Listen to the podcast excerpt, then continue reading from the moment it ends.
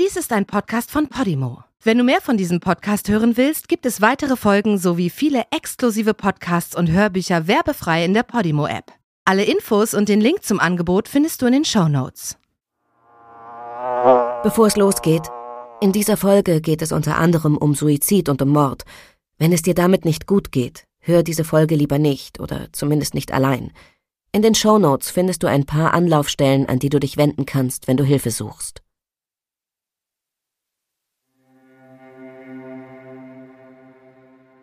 An einem warmen Sommermorgen geht eine Frau nichts ahnend mit ihrem Hund im Wald spazieren. Aber was alltäglich beginnt, brennt sich für immer in ihr Gedächtnis ein, als sie eine merkwürdig verkrümmte Leiche am Wegrand findet. Anwohnende eines nahegelegenen Schrebergartens wollen in der Nacht Schüsse gehört haben, doch die Verletzungen der Toten passen nicht zu diesen Angaben. Und dann taucht auch noch eine zweite Leiche auf.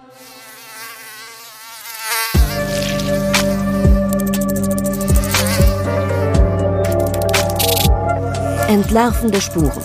Wahre Fälle mit Markus Schwarz und Nina Himmel. Hallo und herzlich willkommen bei Entlarvende Spuren, dem Podcast über forensische Entomologie. Schön, dass ihr heute den Weg hierher gefunden habt. Wir sprechen hier über echte Kriminalfälle, allerdings ein bisschen anders, als ihr das wahrscheinlich bisher so kennt. Bei uns geht es nämlich vor allem um die Wissenschaft hinter den Ermittlungen. Dafür haben wir uns ein Spezialgebiet herausgepickt, nämlich die forensische Entomologie. Das könnte man übersetzen mit kriminalistische Insektenkunde. Im Kern geht es dabei um die Frage, was Insekten zur Aufklärung von Kriminalfällen beitragen können. Und das ergibt auch total Sinn, wenn man bedenkt, dass sie eigentlich immer die allerersten am Tatort sind. Mein Name ist Nina Himmer und ich bin freie Wissenschaftsjournalistin aus München. Mir gegenüber sitzt Markus Schwarz und er ist einer von nur sechs forensischen Entomologen in Deutschland. Und Markus, während ich wahrscheinlich niemandem hier erklären muss, was wir Journalistinnen und Journalisten so tun, musst du unbedingt erklären, was dein Job ist. Hallo auch von mir.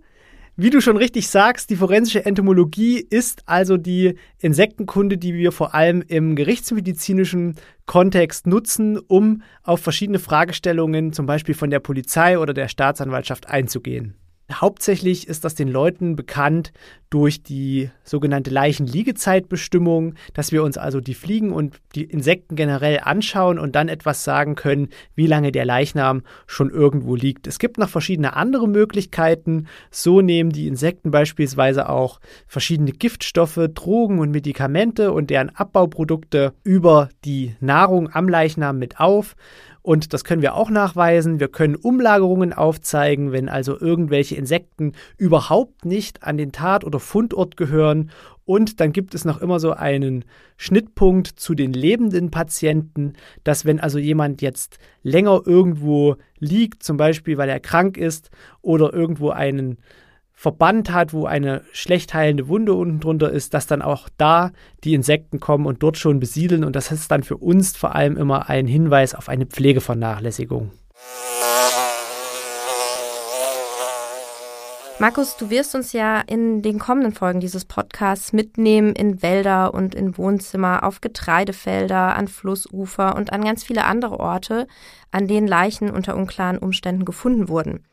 Und dann werden wir eben entlang dieser echten Fälle erzählen, mit welchen Methoden forensische Entomologen so arbeiten und wie Insekten dabei helfen können, die Todesumstände eines Menschen zu klären und manchmal auch Mörder zu überführen.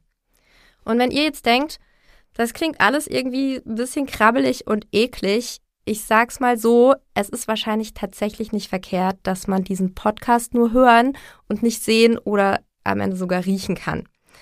Aber ich kann auch versprechen, es wird hier sehr viel spannender als eklig. Und das zeigt auch unser erster Fall.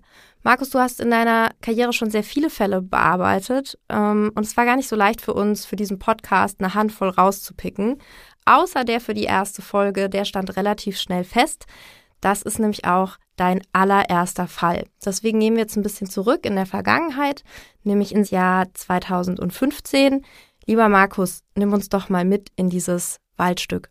Genau, man muss sich da jetzt äh, einen sehr warmen Sommertag im Jahr 2015 vorstellen. Es war bis zu diesem Zeitpunkt, und das kriegen wir jetzt mehr oder weniger jeden Sommer auch noch mit, dass es immer wärmer wird, aber es war bei diesem Zeitpunkt wirklich der wärmste Tag des Jahres.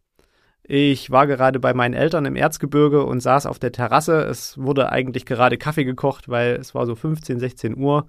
und plötzlich klingelte das Handy. Und das hatte ich bis zu diesem Zeitpunkt noch nie, dass mich am Wochenende ein Kollege, der also aktiv im Dienst war, angerufen hat und äh, mir dann gesagt hat, okay, es gab einen Leichenfund, wir wissen, dass es Insekten gibt und dadurch, dass das auch an einem Fundort ist und die Situation so aussieht, als könnte es sich wirklich auch um äh, ein Tötungsdelikt handeln, äh, mach dich doch mal bitte auf den Weg.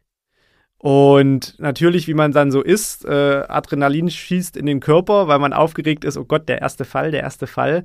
Dann habe ich meine ganzen Utensilien gepackt, die ich da gerade äh, griffbereit hatte, Kamera und äh, Probengläser und was man sich so vorstellt. Zu dem Zeitpunkt hatte ich auch noch keinen richtigen Asservierungskoffer. Ich war ja gerade erst neu im Feld. Und dann bin ich losgefahren. Es war auch komplett wirr, weil mir gesagt wurde, ja, der Fundort ist dort und dort und das Navi hat gesagt, ja, fahr mal da lang. Ich bin dann weitergefahren und weitergefahren und irgendwann stand ich mitten im Wald. Und ich dachte so, Mann, hier kannst du nicht richtig sein, hier kannst du wirklich nicht richtig sein. Überall waren Äste, überall ist, war Farn und ich dachte mir so, umdrehen kann man hier nicht. Und dann zeigte sich das auch ganz schnell, dass ich mich aus der falschen Richtung angenähert hatte weil ich äh, auf einmal in einer äh, Kleingartenkolonie stand, die dort an diesen Wald grenzte. Und unweit äh, von, dieser, äh, von dieser Kleingartensparte ging dann ein anderer Waldweg wiederum äh, vom Hauptweg weg. Und da war der Leichenfund dort. Das heißt, ich habe erstmal mein Auto abgestellt, habe mich bei den Polizisten vorgestellt. Die waren natürlich maximal verwundert, wo ich auf einmal aus diesem Wald herkam. Da hat sich der Farn also aufgetan und plötzlich stand der forensische Entomologe vor denen. Und es ist natürlich am Anfang auch immer so ein bisschen äh, komisch, sich dann auch so vorzustellen. Äh, ja, hallo, ähm, äh, ich komme von der Rechtsmedizin und ich mache was mit Insekten. Mhm. Also das heißt, das sind die nicht gewohnt. Du musst Nein, dann eher, du bist sind, dann eher so der Exot am Tatort. Das oder? sind die bis heute nicht gewohnt. Also meistens ist es so, dass das erste Absperrband von Streifenpolizisten bewacht wird. Also da ist keiner, der ist wirklich irgendwie in den Fall involviert. Die stehen einfach nur dort und passen auf, dass da keiner durchfährt, weil auch die Presse will natürlich Fotos haben und dann das war auch bis zu diesem Zeitpunkt oder bis heute der am weitesten abgesperrte äh, Leichenfund und überhaupt, also da hat man wirklich hunderte Meter vorher Flatterband gezogen. Es waren hunderte Meter Flatterband, die dort an diesem Tag draufgegangen sind und es gab trotzdem gestochen scharfe Fotos von uns in der Zeitung. Und ähm, ja, man muss sich das dann halt so vorstellen, man stellt sich vor, dann wird durchgefunkt, so ja, hier ist der und der, äh, darf der hier durch? Und dann gibt es ein Ja und dann fährt man so durch die erste Absperrung, manchmal gibt es noch eine zweite Absperrung und äh, die ganzen Streifenpolizisten, die wissen natürlich nicht davon, wer im Institut arbeitet. Also so, die kennen die Ärzte, die halt hauptsächlich immer an diesen Leichenfundorten erscheinen, aber dass ich mal dabei bin, ist ja wirklich nur in den äh, größeren Delikten wirklich äh, der Fall, dass ich auch dann äh, vor Ort äh, erscheine. Und äh, dann bekommt man eine Einweisung, meistens eben vom leitenden äh, Kriminalbeamten, meistens ist auch der Staatsanwalt äh, mit vor Ort. Dann kommt noch die Kriminaltechnik dazu, dann die Ärzte und dann spricht man sich da überhaupt grundsätzlich erstmal ab. So, was haben wir für eine Fundsituation? Was könnte es sein? Worauf müssen wir achten?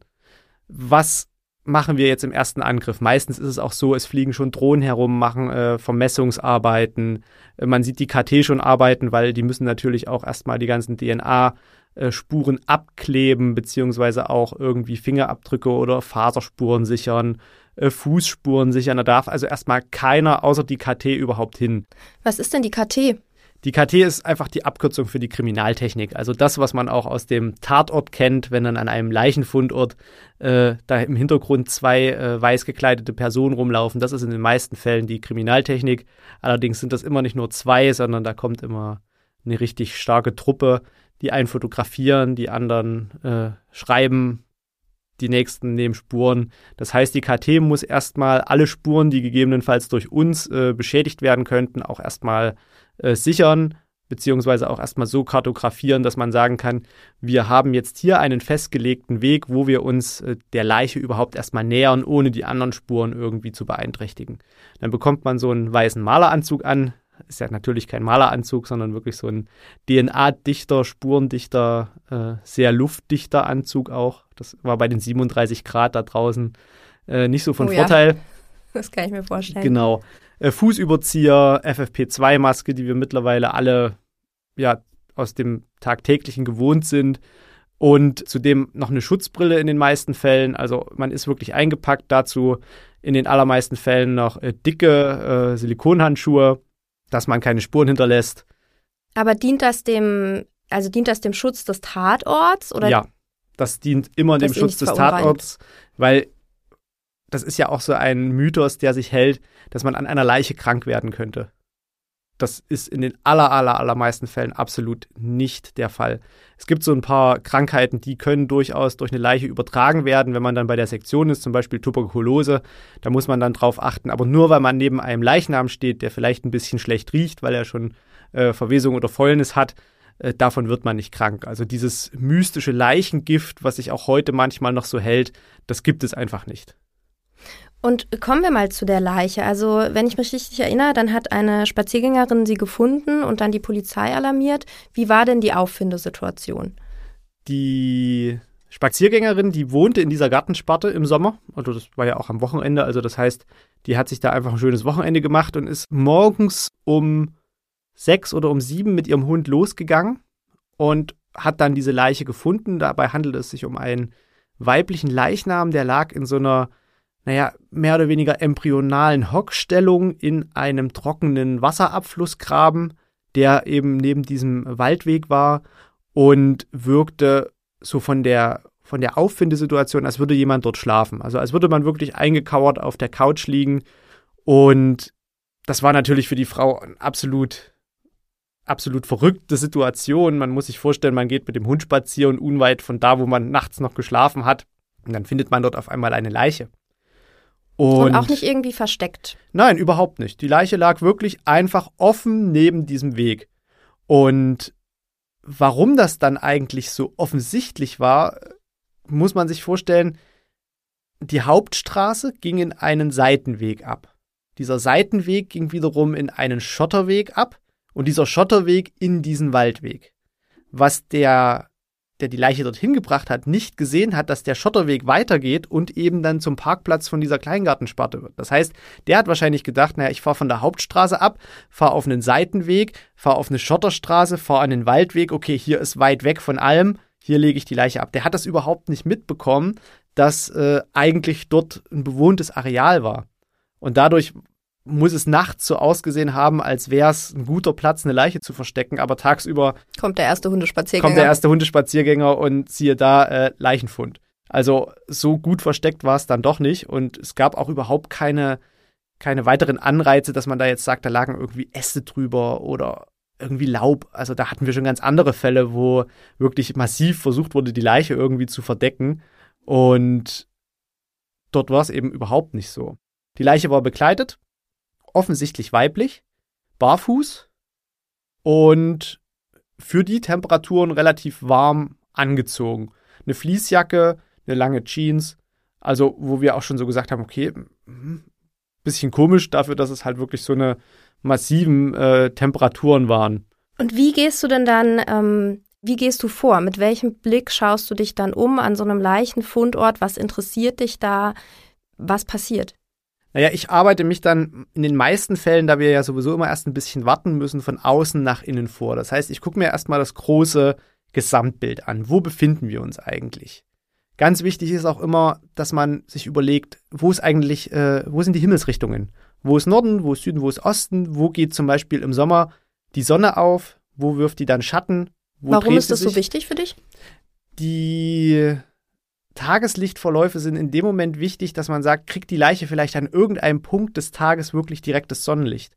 Dass man zum Beispiel auch überlegt, könnten vielleicht so die Extremitäten, zum Beispiel die Hände oder entkleidete Füße, das Gesicht, könnte das vorher schon vertrocknen und für die Insekten schon uninteressant werden. Dass man wirklich sagt, die Fliegenmaden, die dann äh, dort fressen, die brauchen relativ weiches Gewebe. Wenn jetzt zum Beispiel die Hände und die Füße schon anfangen zu vertrocknen, weil es geht relativ schnell, da können die dort nicht anfangen, irgendwas zu fressen. Also selbst Verletzungen wie Schnittverletzungen zum Beispiel in der Handinnenfläche, das fängt alles an zu vertrocknen und auch im Gesicht.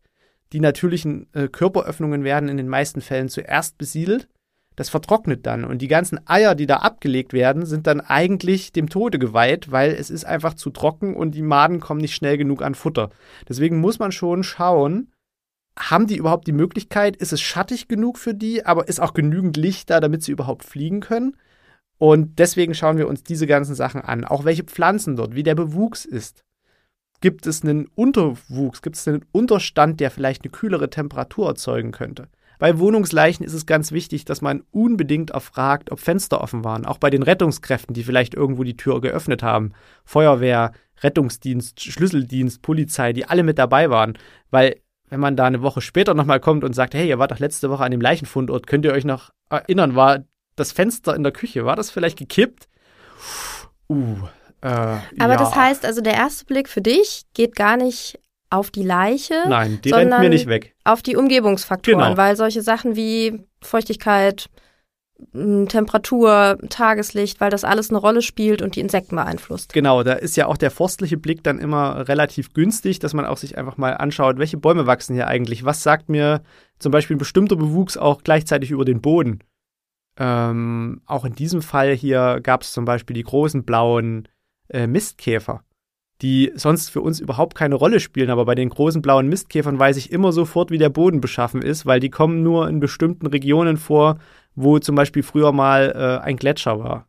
Und diese Kante, wo der Gletscher mal war, da befanden wir uns auch bei diesem Leichenfundort.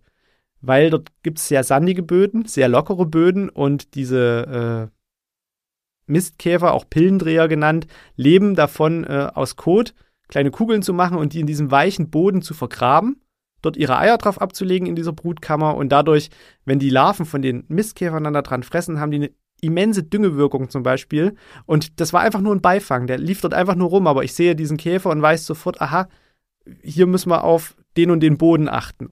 Das ist halt ein vielleicht ein bisschen trockenerer Boden, der ist vielleicht auch von der sehr großen Hitze ein bisschen ausgetrocknet. Das heißt, auch die Leichenflüssigkeit geht natürlich, wenn welche austritt, sehr schnell in den Boden, wird sehr schnell aufgenommen. Da wird also nichts äh, großartig flüssig verwesen, sondern das wird sofort alles vertrocknen an diesem leichten Fundort. Und das ist alles schon mal äh, notiert, im Kopf hinterlegt. Und äh, wenn man dann noch Zeit hat, kann man es auch gleich noch fotografieren.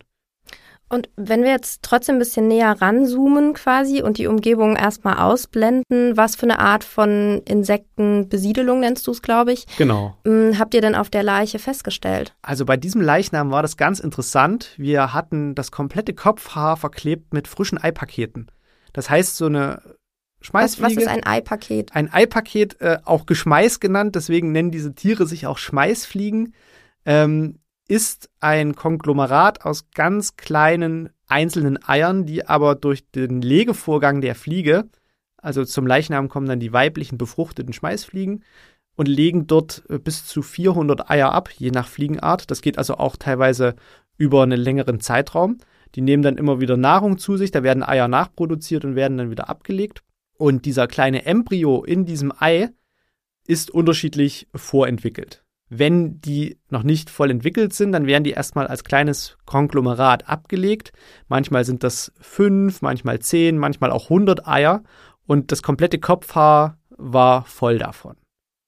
Und parallel dazu waren aber auch äh, im Mund- und Nasenbereich äh, schon kleine Larven, auch auf der Oberbekleidung, auf dieser Fließjacke, schon kleine reiskornförmige Larven, ungefähr so drei Millimeter lang, also wirklich auch erst frisch geschlüpft, noch sehr hell, also auch noch nicht äh, irgendwie zur Nahrungsaufnahme gekommen. Und ringsherum summte es. Also überall waren diese goldenen Schmeißfliegen und haben dort schon äh, wieder den nächsten Eiablageplatz gesucht. Als wir dann regulär, wie man das so macht, den Leichnam entkleidet haben, fielen dann mehrere Sachen auf. Wir haben dann auch den Kopf ein bisschen gedreht und äh, bei der Umlagerung auf einen Plastiksack, damit keine DNA äh, verloren geht, hatte ich dann den Kopf in der Hand und habe schon so gemerkt, irgendwas knirscht. Und wenn es im Schädel knirscht, dann kann man da auch schon von einem Bruchgeschehen ausgehen. Das heißt meistens irgendeine stumpfe Gewalteinwirkung, dass der Schädelknochen bricht. Parallel dazu gab es ein großes Hämatom im Augenbereich.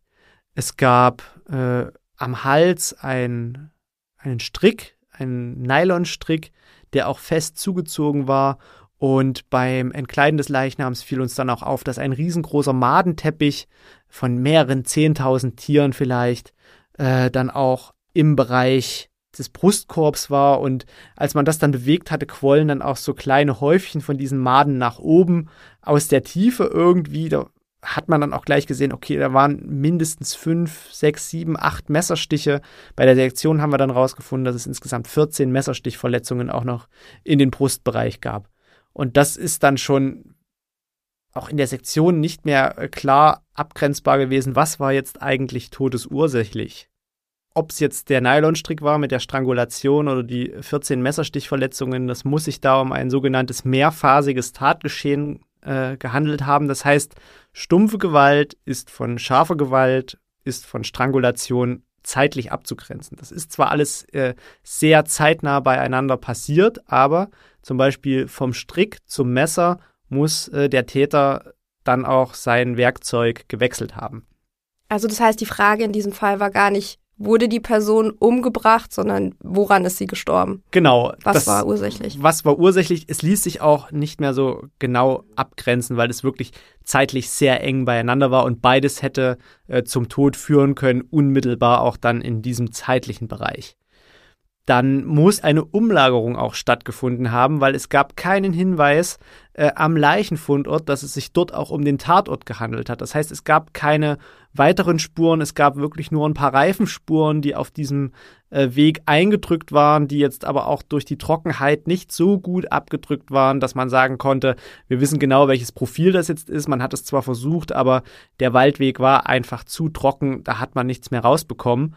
Und damit war es uns schon klar, die Leiche muss verlagert worden sein. Auch die Position des Leichnams äh, deutet darauf hin, denn in dieser hockenden Position hat die Leiche ihre Leichenstarre bekommen.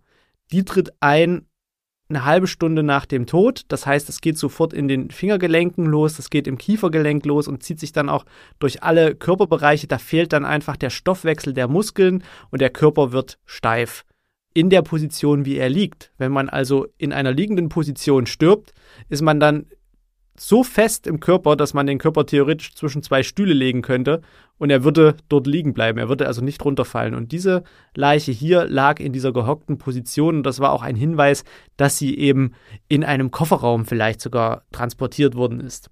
Und wir hatten ja im Intro auch gesagt, dass Schüsse eine Rolle gespielt haben, dass die Anwohner in dieser Schrebergartenanlage also in der Nacht zuvor Schüsse gehört haben wollen.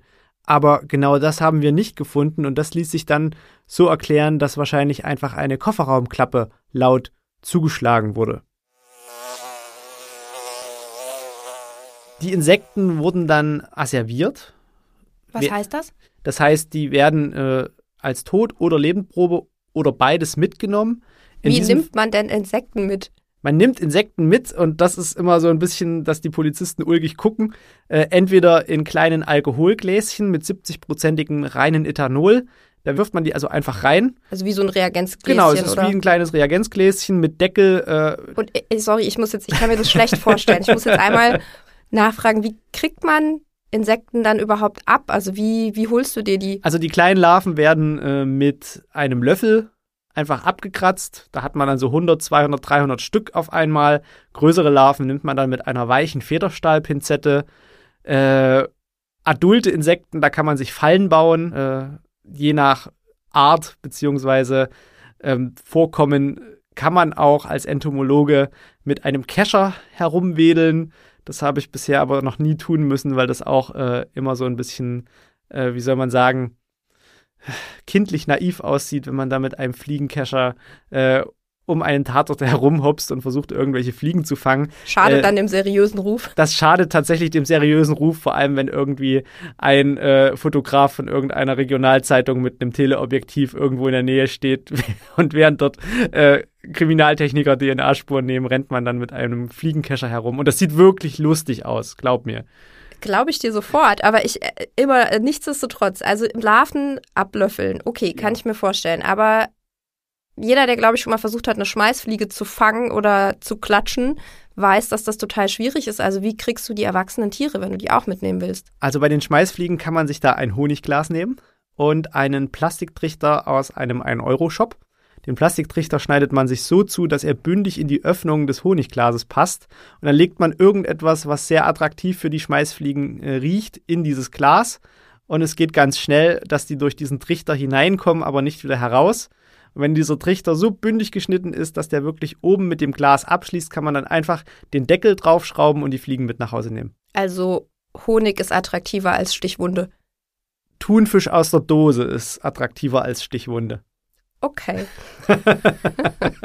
ich muss jetzt einmal diese Frage stellen. Ich weiß, dass du die wahrscheinlich schon oft gehört hast, aber ekelt man sich da nicht? Das muss doch total stinken. Und ich meine, selbst wenn man eine Maske aufhat und diesen Anzug an, gibt es ja einfach angenehmere Arbeiten, als Larven von der Leiche zu kratzen. Also, das erste Mal, als ich in der Rechtsmedizin war, habe ich, glaube ich, alle Gerüche schon mitgenommen, die man primär erstmal aus einem rechtsmedizinischen Institut mitnehmen kann. Es lagen frische Leichen im Sektionssaal, es lagen fäulnis Leichen im äh, Leichenkeller zu einer dieser Leichen musste ich damals, äh, das war mehr oder weniger nur eine leichte, also es war noch kein Kriminalfall, das war einfach so mein erster Besuch im Institut. So, da wollte, wollten sie checken, wie ich so drauf bin und ob ich das überhaupt ab kann. Und dann wurde mir da halt einmal das breite Potpourri äh, der Leichenzustände präsentiert und seitdem äh, nehme ich das auch zwar als Arbeitsgeruch wahr und ich kann mittlerweile auch Leichenzustände beziehungsweise äh, am Geruch erkennen, wie die Leiche gegebenenfalls dann auch aussieht. In diesen sieben Jahren habe ich wirklich mittlerweile, ich denke, fast alles gesehen, was man an Leichenzuständen sehen kann. Von skelettiert über verbrannt, Wasserleichen, Autounfälle. Es gab vom Hundertjährigen bis zum Neugeborenen eigentlich alles schon mal äh, bei uns. No, noch mal kurz zu dem Geruch, weil wir sprechen jetzt so, als ob das jeder, als ob jeder schon mal Verwesung gerochen hätte. Wie, wenn wir jetzt zu diesem Fall zurückkehren, zu dieser äh, Frauenleiche im Wald, wie riecht sowas? Da muss man sagen, die hatte zwar schon deutliche äh, Fraßerscheinungen durch die Fliegenmaden, aber äh, noch keine, äh, noch keinen starken Geruch entwickelt. Der kommt dann äh, durch den bakteriellen Zerfall das geht im Inneren los. Unsere Darmbakterien sterben ja nicht mit uns, sondern die denken einfach, okay, äh, hier kommt keine Nahrung nach, aber die Darmblutschranke ist irgendwie ausgefallen. Das heißt, wir suchen uns dann einfach mal einen Weg in den Körper hinein und da ist genug Nahrung. Das heißt, die fressen einfach erstmal weiter im Körper, produzieren dabei natürlich Unmengen an Gas. Das im Körperinneren unter Luftabschluss ist dann die Fäulnis und das, was von draußen dazukommt, ist die Verwesung, sobald Sauerstoff eine Rolle spielt. Das heißt, beides findet parallel statt und entwickelt unterschiedliche Gerüche. Das ist jetzt schwer irgendwie zu vergleichen. Es riecht so wie Biotonne im Hochsommer kurz vor der Leerung. Das ist ungefähr so das, was uns ähm, so an Leichengeruch am ehesten erinnern kann. Dann kommen wir wieder zurück zu deiner eigentlichen Arbeit. Du hast gesagt, du hast dir sowohl Larven als auch erwachsene Tiere hast du dir mitgenommen. Ja. Was machst du dann mit denen? Was für ein Puzzleteil liefern die für die Ermittlung? Also in diesem Fall war es ganz interessant. Es waren noch äh, sehr junge Tiere. Die waren zwischen 10 und 12 Stunden alt.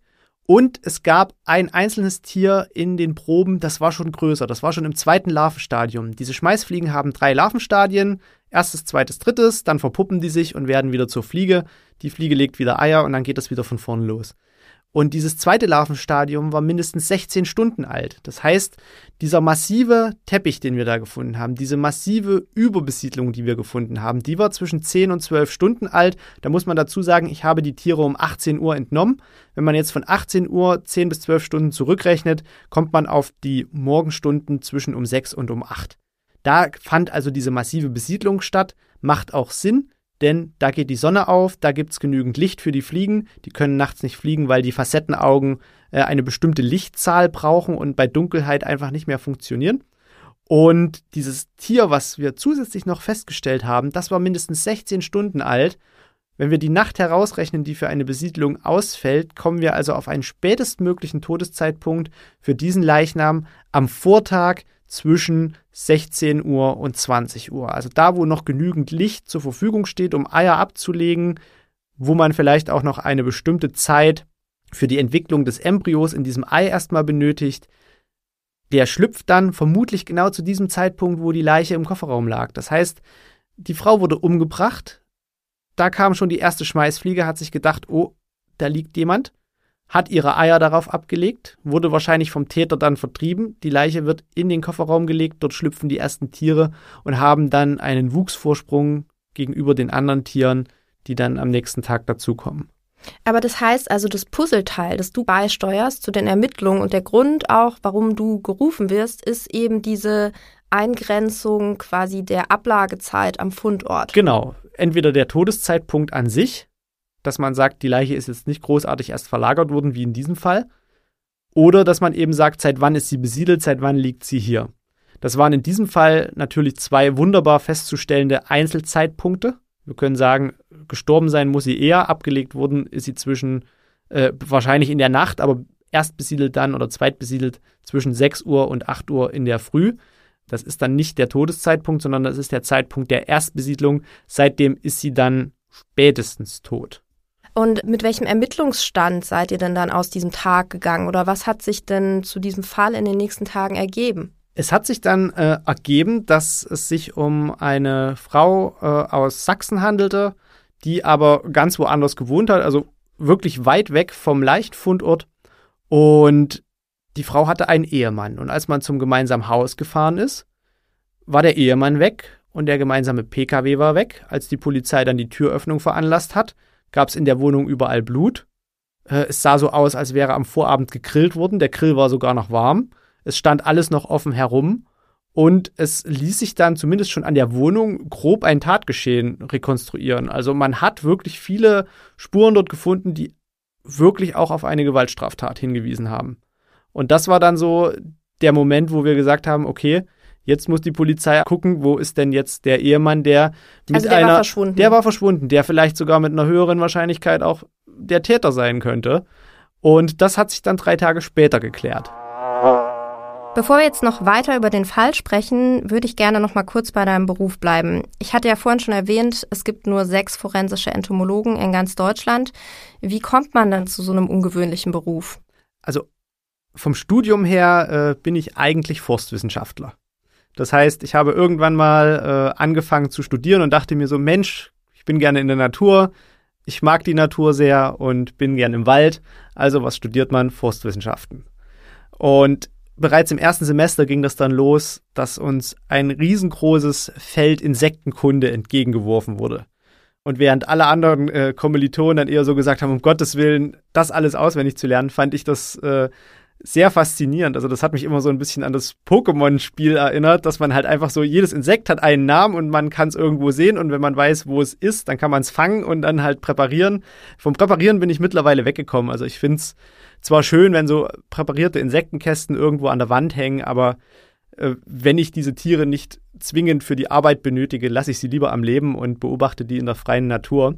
Und dann kam irgendwann so dieser Moment, wo dann auch die gesamte Ökologie in einem Waldökosystem dazu kam. Und keiner hatte bis zu diesem Zeitpunkt Aasuntersuchungen durchgeführt. Also größer, auch im, im Zuge von, wie viel bringt vielleicht ein toter Hirsch an Insekten hervor, die wiederum von insektenfressenden Vögeln und Amphibien und Reptilien aufgenommen werden können, die davon wieder profitieren und dann dieses Nahrungsnetz nach oben hin wieder äh, befeuern. Und dieses Feld fand ich dann so interessant, dass ich damit äh, weiter arbeiten wollte. Und dann habe ich einfach bei dem Institut in Dresden, dem Rechtsmedizinischen Institut und dem in Leipzig angefragt, ob ich da eine Doktorarbeit schreiben kann. Und Leipzig hat zuerst Ja gesagt und seitdem bin ich dann in Leipzig. Es braucht natürlich auch eine gewisse Nerdigkeit, will ich mal sagen, dass man sich ausgerechnet für diese Insekten interessiert, weil es gibt natürlich auch noch andere Entomologen. Es gibt welche, die spezialisieren sich auf Schmetterlinge, auf Laufkäfer, auf Ameisen und so weiter. Also es gibt für jede kleine Nische Spezialisten und ich habe mir halt als Nische die Schmeißfliegen und die Aaskäfer rausgesucht. Bei den Schmeißfliegen würde ich hier nochmal gerne kurz bleiben, denn Schmeißfliegen sind ja die Insekten, mit denen du bei deiner Arbeit am häufigsten Kontakt hast, einfach weil sie meistens die ersten an einem Sterbeort sind. Deswegen würden wir sie gerne hier kurz vorstellen in einer kleinen Rubrik, nämlich dem Insekt der Woche. Das Insekt der Woche. Die Schmeißfliege, was macht die denn so besonders? Die Schmeißfliegen sind ganz grundsätzlich erstmal für uns so der Stundenzeiger auf der Uhr. Das heißt, einen besseren Taktgeber für die Todeszeitbestimmung an einem wirklich schon äh, besiedelten Leichnam gibt es eigentlich nicht. Man muss dazu sagen, auch die Rechtsmediziner haben natürlich äh, verschiedene Werkzeuge, um den Todeszeitpunkt zu bestimmen, aber ab einem bestimmten Zeitpunkt müssen die auch einfach sagen, mehr können wir nicht sagen, deswegen holt den Entomologen. Und gerade die goldenen Schmeißfliegen im Sommer, die auch hier jetzt eine Rolle gespielt haben, meistens handelt es sich dabei um die Gattung Lucilia und hier in diesem ganz speziellen Fall um Lucilia sericata. Und Lucilia sericata, das ist wirklich diese ganz stinknormale, golden, grün, schimmernd glänzende Schmeißfliege, die jeder von uns schon mal gesehen hat. Entweder an der Biotonne, an einer toten Maus am Wegrand oder vielleicht sogar auf dem Steak, was man gerade sich auf den äh, Grill gelegt hat. Denn auch ein Steak ist letztlich tote organische Biomasse und über diese Biomasse reproduzieren sich diese Schmeißfliegen. Das heißt, die brauchen, um ihren Nachwuchs aufzuziehen, zwingend tote organische eiweißreiche Biomasse. Und was gibt es also, da nicht mal, Besseres? Was du gerade sagst, ist, dass die gleichen Fliegen, die auf der Leiche sitzen, auch die sind, die ich beim Grillen von meinem Teller wedeln muss? Es sind exakt die gleichen Tiere, ja. Herrlich. Wunderbar, oder? Und man muss sich das wirklich so vorstellen, man hat ja nicht in einem Ökosystem alle Nase lang ein totes Tier liegen, was jetzt als Nahrung für den Nachwuchs dienen könnte. Deswegen haben sich die Tiere über die Evolution hinweg extrem feine Sinnesorgane entwickelt, um eben Leichen beispielsweise aufzuspüren. Das heißt, eine Fliege kann mit ihren Füßen schmecken. Eine Fliege kann über äh, Sinnesorgane auf ihren Flügeln, auf den Augen, auf den Rücken, auf dem Bauch, an den Beinen Gerüche und Moleküle in der Luft wahrnehmen, die darauf hindeuten, wo etwas liegen könnte. Und dann, wenn es sich wirklich um eine befruchtete weibliche Schmeißfliege handelt, fliegt die los und will sofort ihre Eier ablegen. Deswegen sind die auch immer sofort da. In einem Umkreis von bis zu 16 Kilometer, das muss man sich mal vorstellen, 16 Kilometer, wie lange man da überhaupt mit dem Auto fährt. Die Fliege bekommt das mit, wenn der Wind günstig steht. Und die kann 12 Stundenkilometer schnell werden. Das heißt, wenn die wirklich Stress hat, kann die dort innerhalb von einer Stunde da sein. Wenn man sich jetzt mal überlegt, wenn man in der Stadt stirbt bei offenem Fenster im Sommer, dann kommen die Fliegen vielleicht sogar schon im Sterbeprozess. Das heißt, auch das bekommen die schon mit, wenn der Körper abbaut und im Sterben liegt. Und das macht sie natürlich für uns hervorragend, weil wir wissen, sobald es Kontakt zur Außenwelt gibt, sobald es warm genug ist, die Fliegen sind da. Und damit haben wir einen wunderbaren Zeitpunkt, dass wir sagen können, das Ei wurde genau in diesem engen Stundenfenster abgelegt. Und deswegen wissen wir, wie alt die Larve ist. Die sind sehr gut erforscht. Über Lucia sericata wissen wir eigentlich alles. Wir wissen, dass sie beispielsweise auch für die Wundheilung eingesetzt werden kann. Wir wissen, dass sie als Larve verschiedene Drogen und Medikamente aufnehmen kann. Der einzige Nachteil an Lucia sericata ist, sie kommt überall vor. Das ist ein Vorteil, weil man kann überall diese Daten theoretisch anwenden, ist aber auch ein Nachteil, weil für eine Leichenumlagerung dient sie uns nicht. Da können wir also überhaupt nichts sagen, weil Lucia sericata, das findet man als Art in Leipzig, das findet man in Hamburg, das findet man in München, das findet man in Mexiko und auch in Neuseeland. Überall habe ich diese Tiere schon gefunden. Du hattest vorhin erwähnt, dass bei den Tieren, die du abgesammelt hast, dass eine in einem älteren Stadium quasi war. Weil wenn ich es richtig verstanden habe, dann erkennst du anhand der Entwicklungsstadien genau. quasi, ähm, wie alt diese Eiablage ist oder kannst Rückschlüsse ziehen auf den Todeszeitpunkt.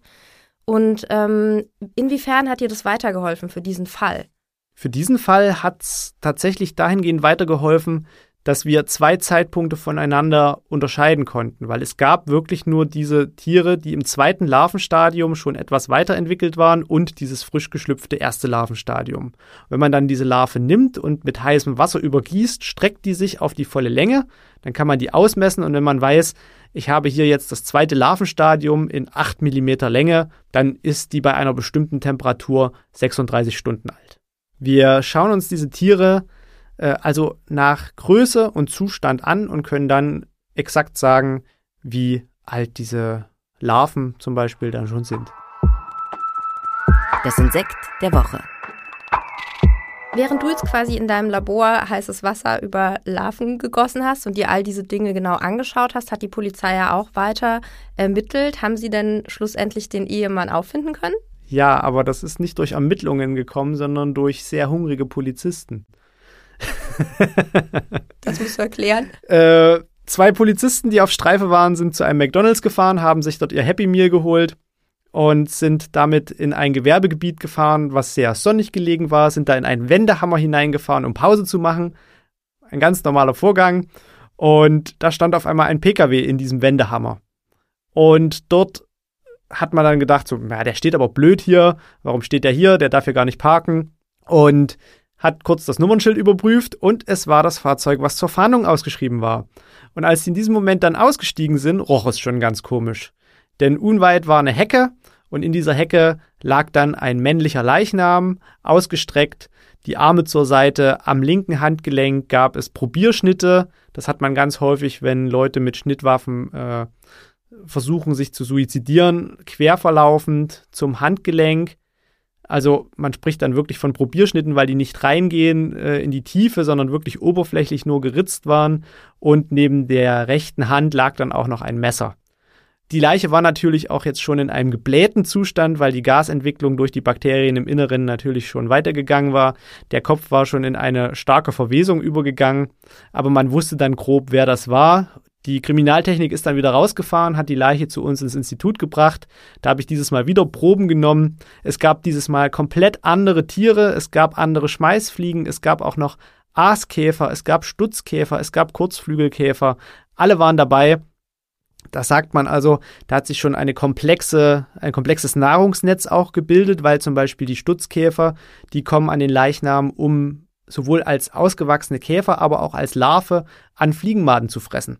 Die Kurzflügelkäfer sind von verschiedenen Arten an unterschiedliche Sachen angepasst. Manche fressen am äh, toten Gras unterm Leichnam, manche fressen an Fliegenmaden, manche fressen am Leichnam selbst, aber ungern, äh, eher so notgedrungen. Und die Aaskäfer, die da waren, die fressen meistens als ausgewachsenes Tier und als Larven am Leichnam, manchmal aber auch nur die äh, Larven. Also da gibt es unterschiedliche Anpassungen und das hatten wir dort plötzlich alles. Also das heißt, der lag da schon etwas länger? Der lag da schon etwas länger. Wir haben dann so zwischen 70 und 80 Stunden bestimmt und das passte genau damit überein, wann der weibliche Leichnam abgelegt worden sein muss. Also nicht er, älter war er keinesfalls, aber die Erstbesiedlung fand ungefähr im gleichen Zeitraum statt wie die Sekundärbesiedlung mit diesem großen Madenteppich bei dem weiblichen Leichnam. Und deswegen wussten wir, er hat sie wahrscheinlich erst noch rausgefahren, hat sie abgelegt, da hatte sie ja schon ihr erstes Eipaket äh, drauf, was schon vielleicht geschlüpft war. Er legt sie ab, fährt wieder los, will sich umbringen, fährt noch ein Stück, das waren ungefähr 14 Kilometer Luftlinie, sucht sich da äh, in diesem Wendehammer den Parkplatz und suizidiert sich und wird dann quasi am gleichen Tag besiedelt wie die Frau. Allerdings mit einer komplett anderen äh, Leichenfauna. Und anhand all dieser Ergebnisse konntet ihr dann quasi rekonstruieren, was passiert ist. Also genau. angefangen genau. bei dieser Wohnung, die quasi aufgebrochen wurde mit den Blutspuren, bis hin zu ja. man hat ein man totes dann, Ehepaar. Genau, man hat dann auch noch sein Handy ausgewertet und auch noch das Navigationssystem vom Pkw und hat dann auch genau rekonstruieren können, wann sich das Handy das letzte Mal in welche Funkzelle eingewählt hat, bis er das Handy ausgeschaltet hat. Das Navi hat sogar noch den Weg eingespeichert gehabt, äh, den er gefahren ist. Das heißt, das war zum Schluss alles auch schlüssig zu belegen, dass da keine vielleicht dritte Person irgendwie noch im Spiel war. Darum ging es nämlich auch der Staatsanwaltschaft, dass da wirklich komplett der Fall rekonstruiert werden konnte, ohne äh, jetzt vielleicht irgendwas auszulassen. Das war in, zum Schluss mit den Insekten zeitlich relativ gut alles auch so in Einklang zu bringen, beziehungsweise die Insekten haben ja teilweise auch dann dieses Ablegeverhalten, beziehungsweise auch den Suizid dann zeitlich auch einordnen können. Da sieht man ja total schön dieses Puzzleteil, dass du liefern kannst, dass du eben die Ermittlungen, die stattgefunden haben, dass du sagen kannst, okay, das ist plausibel vom zeitlichen Ablauf oder eben nicht. Guck da nochmal genauer nach. Das war dann in diesem Fall so dein dein Hauptzutun zur Lösung dieses Falls? Genau. Ich sage dann auch immer oder ich vergleiche es immer so gerne. Ähm, jeder kennt ja einen Werkzeugkasten. Und da gibt es ja Werkzeuge, die benutzt man relativ oft, zum Beispiel einen Hammer oder einen Schraubenzieher. Da sage ich dann immer, okay, der Hammer sind halt jetzt die Kriminalpolizisten, die hämmernd ermitteln. Der Schraubenzieher, das ist die Kriminaltechnik. Und dann gibt es aber auch irgendwo so eine Spezialzange, die braucht man vielleicht einmal im Jahr, aber wenn man sie hat, ist es gut. Wenn man sie nicht hat, kann man irgendwas Bestimmtes nicht machen. Und das ist dann die Entomologie. Das ist also so ein Werkzeug, was nicht häufig eingesetzt wird, aber was man unbedingt haben muss, falls man es mal braucht. Wir hatten ja eingangs gesagt, es gibt nicht so viele von euch, genau. es gibt nur eine Handvoll. Das heißt, es braucht euch auch nicht bei jedem Kriminalfall, sondern man muss schon wirklich einen Grund haben, euch zu rufen. Genau, also es muss äh, zwingend äh, schon erstmal ein Verdacht da sein, dass man überhaupt sagt, okay, wir haben jetzt hier niemanden, der durch eine natürliche Ursache in der Wohnung einfach gestorben ist, sondern häufig steht schon die Frage im Raum, könnte irgendwo noch was übersehen worden sein? Und von der reinen Fallanzahl bin ich mittlerweile vielleicht bei 300, 400 Fällen in diesen Jahren. Was jetzt die Tötungsdelikte angeht, sind es natürlich wesentlich weniger. Äh, wenn man jetzt noch mein zweites Spezialgebiet, die Wundballistik, mit beachtet, bin ich in dieser Zeit ungefähr bei 50 bis 60 äh, wirklich Tötungsdelikten, wo es relevant war, auch für die Staatsanwaltschaft. Und das heißt, dieser Fall wurde dann als gelöst betrachtet und abgestempelt als erweiterter Suizid oder? Genau, das war dann äh, in dem Moment ja auch dadurch, dass der, der Grundsatz gilt, gegen Tote wird nicht ermittelt und der Täter sich suizidiert hatte, wurde dieser Fall dann auch zu den Akten gelegt und galt als abgeschlossen. Wir haben uns beide so ein bisschen ja an diesen Begrifflichkeiten so gestört, ähm, an diesem, ich habe es jetzt gerade erweiterter Suizid genannt. In ja. den Medien taucht sowas auch oft als Ehedrama, als genau. Familiendrama auf. Ähm, mir macht das Bauchweh, dir auch. Ja, unbedingt. Wieso? Naja, weil man ja sagen muss, es handelt sich hier einfach trotzdem um eine Gewalttat gegen einen Menschen, der natürlich nicht sterben will. Und da einfach davon zu sagen, es ist erweitert, weil man noch jemanden gegen seinen Willen mitnimmt. Äh, es ist halt einfach ein Tötungsdelikt und um der Strafe zu entgehen, bringt man sich selber noch mit um. Ähm, dem entgegen steht der gemeinschaftliche Suizid, wenn sich also zum Beispiel Paare in aufgrund von Krankheit im Alter oder aus großer Liebe, äh, da gibt es ja literarische Vorstellungen dann auch, äh, gemeinsam dazu entschließen, Suizid zu begehen und aus dem Leben zu äh, gehen. Das ist was anderes als jetzt dieses, dieser Fall, den wir hier gesehen haben. Da ging es also um eine Gewalttat. Das hat man ja auch an der Schwere der Verletzungen gesehen, generell auch am Spurenbild. Also die Frau hat sich auch gewehrt. Da gab es also wirklich richtige Spuren davon auch. Hm. Ich habe dich jetzt gerade noch mal so vor meinem inneren Auge, wie du in deinem Overall da an diesem äh, Leichenfundort stehst und die Insekten ablöffelst und eintütest und mitnimmst. Jetzt reden wir da so abgeklärt drüber, aber es war ja tatsächlich dein erster Fall. Wie kommt man da abends nach Hause, wenn man an so einem Ort war? Duscht man den Geruch weg? Bleibt da irgendwas? Wie ging es dir denn danach? Ja, also man muss unbedingt duschen. Das ist das A und O, glaube ich. Das hat nicht nur was mit dem Geruch zu tun, sondern das schließt auch den Tag so ein bisschen ab. Ansonsten sehe ich das immer so als Rätsel. Wenn ich draußen noch was nicht lösen konnte oder auch wenn ich mir über irgendwelche Sachen äh, dann weiter noch Gedanken mache. Es ist nicht so, dass ich jetzt äh, einfach das Büro verlasse, die Tür zuschließe und es ist raus aus meinem Kopf, sondern für mich sind diese Fälle eher so Probleme, die ich lösen muss, sonst bekomme ich keine Ruhe in den Kopf. Und das ist auch so ein Grund, warum ich die irgendwann mal angefangen habe aufzuschreiben. Und so nehme ich sie aus dem Kopf wieder raus. So lege ich die in meinen Gedanken zu den Akten, wenn ich sie irgendwo mal äh, als Vortrag zum Beispiel besprochen habe oder als ähm, Kapitel in ein Buch geschrieben habe, dann, dann sind die wirklich für mich abgeschlossen. Oder wenn ich irgendwo zu einem Gerichtsverfahren geladen werde als Gutachter und dort diesen Fall dann nochmal äh, darlege und bespreche. Und es gibt so ein paar Fälle, die sind auch bei mir als Cold Cases geendet. Das lag dann aber nicht an den Insekten, weil aus den Insekten habe ich das Maximale rausgeholt, was ging. Das lag dann einfach daran, dass halt äh, bestimmte Werkzeuge im Koffer da nicht mehr helfen konnten und zum Beispiel DNA-Spuren gefehlt haben oder Fingerabdrücke irgendwie da nicht waren, wo man sie vermutet hat und deswegen Lücken geblieben sind. Und sowas macht einen Fall dann zum Cold Case, vielleicht auch ein Tatverdächtiger zwischenzeitlich verstorben ist, den man nicht mehr befragen konnte und solche Sachen. Also es gibt auch allerhand Fälle, über die ich nie schreiben oder sprechen kann, weil sie einfach immer noch als offene Fälle irgendwo liegen. Gut, dieser Fall ist ja alles andere als offen, den kann man, glaube ich, getrost zu den Akten legen und damit sind wir tatsächlich auch schon am Ende dieser Folge angekommen. Lieber Markus, vielen Dank, dass du uns äh, mitgenommen hast in deine summende, brummende Welt. Und obwohl wir heute nur einen ganz kleinen Ausschnitt gesehen haben, finde ja. ich, hat man schon gut gesehen, ähm, ja, wie, wie, wie viel eigentlich Insekten tatsächlich beitragen können und dass das ein ganz wichtiger Baustein ist für polizeiliche Ermittlungen. Auf jeden Fall. Ja, liebe Zuhörerinnen und Zuhörer, wenn es euch auch gefallen hat, dann lasst uns gerne ein Like oder ein Abo da. Und falls noch Fragen offen sind, dann werft gerne einen Blick in die Show Notes oder schreibt Markus direkt an. Am besten über seinen Instagram-Kanal, den findet ihr unter markus.schwarz.forensik. Mehr von uns gibt's schon bald, exklusiv hier bei Podimo. Nächstes Mal werden wir über einen Mann sprechen, der nach einem Musikfestival tot in einem Rapsfeld gefunden wurde. Jetzt aber erstmal Tschüss und lieben Dank an dich, Markus, und natürlich vor allem auch an alle, die heute zugehört haben. Tschüss.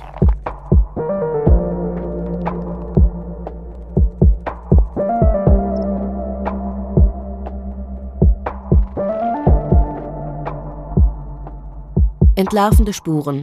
Wahre Fälle mit Markus Schwarz und Nina Himmer ist eine Produktion von Argon Podcast für Podimo. Argon Executive Producer Nathalie Ladermann. Podimo Executive Producer Nina Bohlmann. Sounddesign Buchfunk Studios. Redaktion Nathalie Ladermann und Sabine Reichelt. Produktionsmanagement Jenny Heschel. Sprecherin Luise Georgi. Studio Buchfunk. Uh-huh.